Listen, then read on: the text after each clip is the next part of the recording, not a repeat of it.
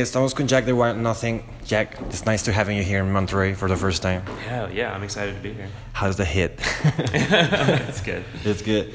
Um, I remember when, when you released your first disc, or when, when you start playing on 2009. Mm-hmm. Uh, at the same moment, another bands like DIIV, uh, Beach Fossils, Neon Indian, Anorak were mm-hmm. releasing their first records.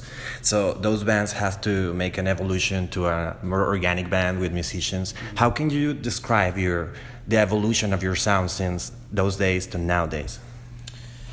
I mean, I think it's been a, a kind of gradual process. Every record, I think, is is is kind of been a challenge for me to kind of like figure out some new ways to to like grow the sound a little bit. And and sometimes that means like working with different people and and that's why I've I've kind of consistently every time I make a record I, I try and bring a new person in to to work with. And because it's you know I, I do a lot of the recording by myself and you know with the first record I did everything myself. So that's always been the case is like I do a lot of work on my own because it it's just sort of what what I'm used to. You know, like I've been like recording songs since I was like a teenager, like learning how to record and stuff.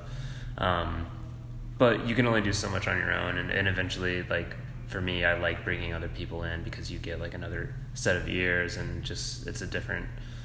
You know, they bring something new to the table. Um, but I think for me, you know, it's like my taste is always changing too. Yeah. Obviously, like like anyone else, you know, I'm always discovering different kinds of music and and and like wanting to experiment with with different sounds and I don't know. It's like I want each record to to be different from the last, but at the same time, I like the idea that that they all have something in common. You know. Yeah.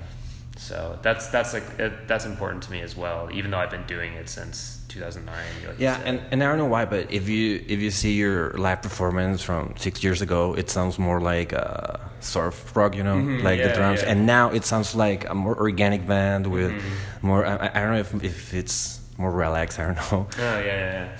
Yeah, I mean it changes every time, and and you know there's been a lot of members of this band that have kind mm-hmm. of come and gone, and and yeah, when the band first started, it was it was pretty like like scrappy. You know what I mean? And how it's like finding uh, the right musicians to play your music. I mean, it's it's not a hard thing.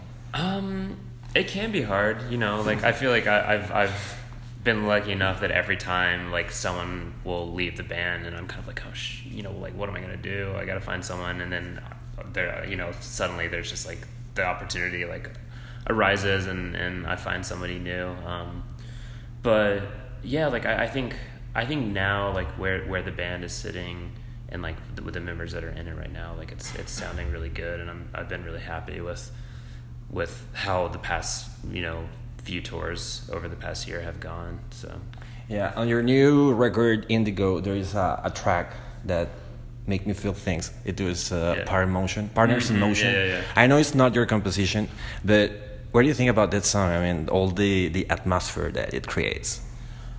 Yeah. And I don't know how it sounds live. Hopefully, you play it today. We yeah, we will. We we have been playing it. Um, yeah, I mean, well. I'm not entirely sure what you mean by not my composition, but because I mean, have you written the lyrics of this song? Yeah, yeah, yeah, yeah, yeah. yeah. I, I, I, like I wrote that whole song. Okay, yeah. yeah. But um, you know, on Google, uh, when I found that when I was finding the lyric, it uh-huh. says uh-huh. another names. oh, really? Yeah. Oh, weird. yeah. Um, I don't know why.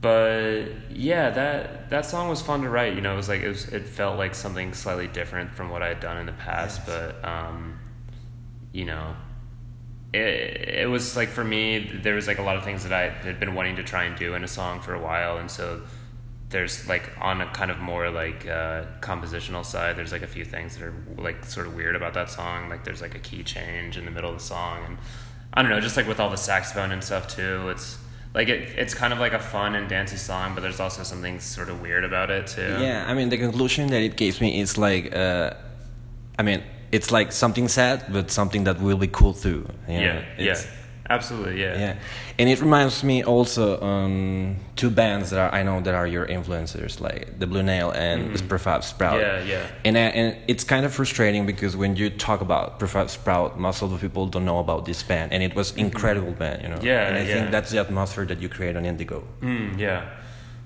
Well, I, I agree. Yeah, it's there's certain bands that get they get kind of like lost to time and and it's unfortunate because there's so much good music out there that you know I think those are both like good examples of bands that have kind of like but at least now I, I feel like in the past few years like you hear some of these bands kind of get rediscovered and, and so that's always fun but yeah there's there's there's a lot of stuff that I that I'm influenced by and, and try and kind of you know honor them in a way but like still do my own thing. How did you discover Prefab Sprout I guess I discovered them when I was living in Georgia. Yeah, it was probably around the time where my, my first record came out. Okay.